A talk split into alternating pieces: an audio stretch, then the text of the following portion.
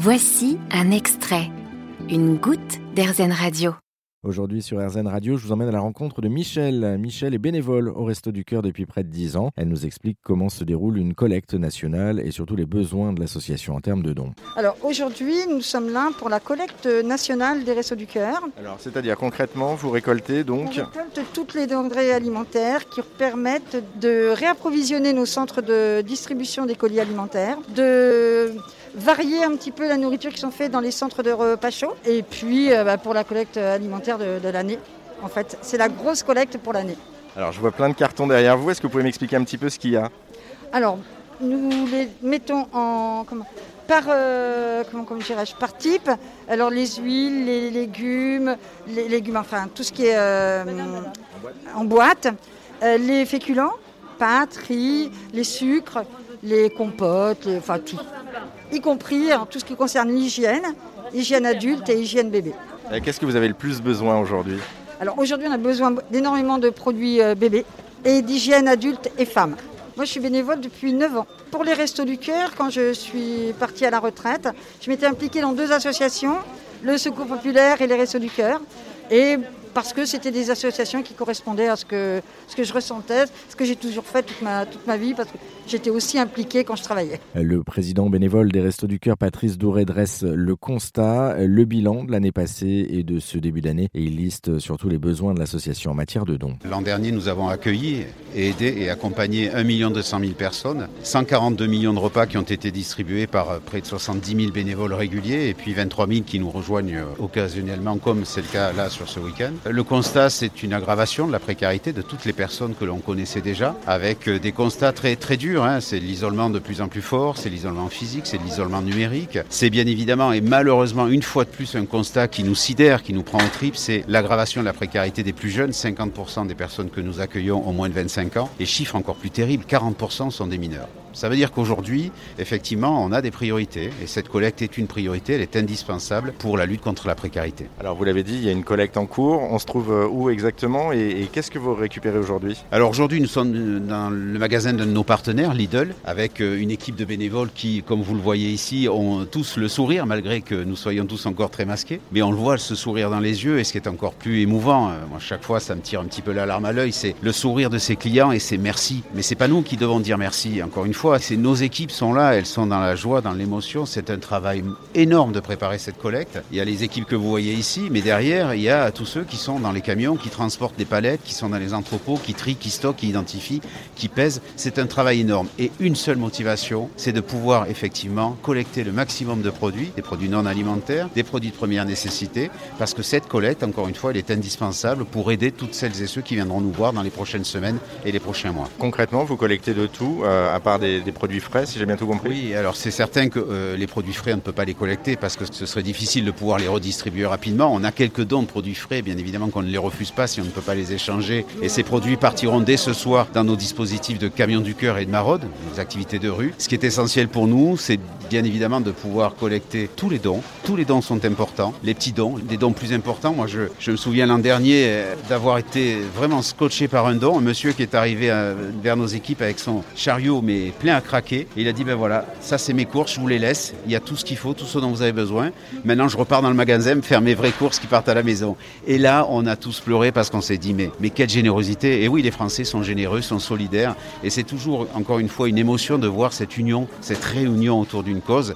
Chaque fois qu'effectivement on a besoin, les Français sont là. Et en termes de produits, est-ce qu'il y a un besoin plus spécifique que, que d'autres? Parce que vous parliez de la jeunesse euh, notamment. Est-ce qu'il y a par exemple, je pense aux produits pour bébés en priorité ou, euh, ou juste euh, effectivement des paquets de pâtes peut-être pour les adultes ou d'autres Tous les produits sont euh, aujourd'hui indispensables, surtout quand on voit que même des produits simples comme des paquets de pâtes ont des prix qui augmentent. Aujourd'hui, vous savez, euh, on a encore malheureusement beaucoup de personnes qui viennent au Resto du Cœur qui nous disent Moi le matin, je me lève et j'ai un choix à faire. C'est soit je mange, soit je me chauffe, soit je me déplace, soit je paye mon loyer. Et il est évident que tous les produits sont utiles. Après, ceux qui peuvent, bien évidemment, les produits qui sont les plus utiles en termes de prix, euh, pour essayer d'éviter que les plus démunis les achètent, ce sont des produits chers, ce sont des produits d'hygiène, les produits pour les enfants, les couches, Le, le, lait, par exemple, sont des produits qui sont très chers. Et si on peut avoir, bien évidemment, plus de, plus de ces produits-là, ben, ça permettra peut-être d'éviter que ces personnes aient un choix à faire entre euh, nourrir et changer les couches de mon bébé et m'acheter à manger. Voilà. Pour avoir un enfant, je peux effectivement confirmer que c'est très très cher. Entre les couches, le lait, etc., c'est très très cher. On en a, je crois, je, le budget moyen, c'est autour de 5000 euros, je crois, euh, par année. C'est quand même énorme. Sur les, les produits, donc là, c'est une collecte que vous faites euh, pour ce week-end, mais euh, on peut aussi donner à l'année. Comment est-ce qu'on peut s'y prendre? Alors le don chez nous est important, hein, puisque le don, euh, notamment euh, sur les produits alimentaires, représente la moitié de ce que l'on distribue. Les Restos du Cœur achètent énormément grâce aux dons et grâce à la générosité et aux dons financiers des Français. Donc toute l'année, on peut faire un don, qu'il soit financier. Je le répète, petit, grand don, tout est utile. Et puis quand on a bien évidemment aussi des dons à faire au niveau alimentaire, on peut se rapprocher des centres des Restos du Cœur dans sa commune euh, pour pouvoir le faire.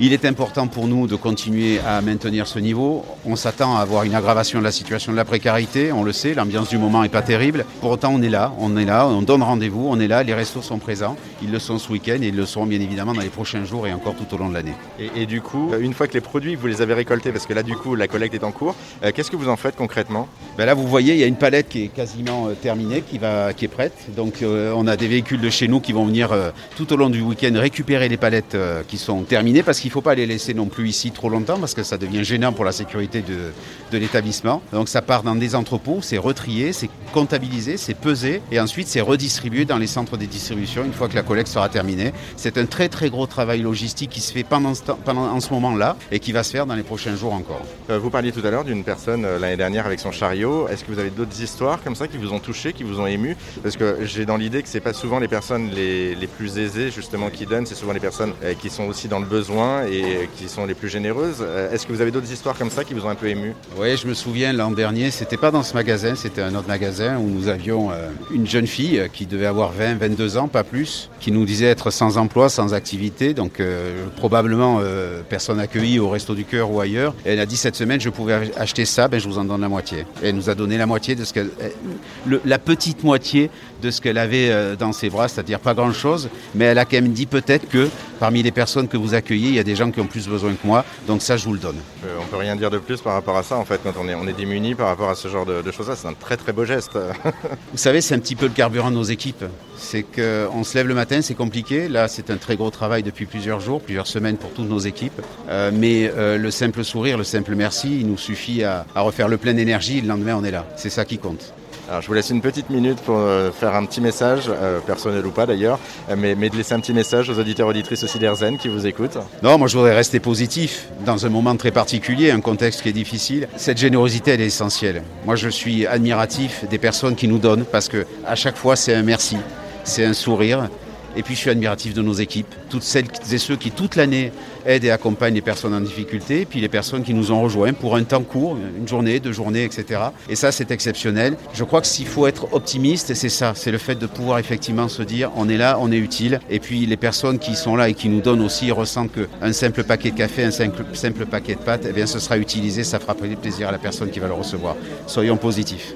Et le dernier message, c'est on compte sur vous en tout cas. Et nous, on compte énormément sur vous. Vous avez aimé ce podcast Erzen Vous allez adorer Erzen Radio en direct.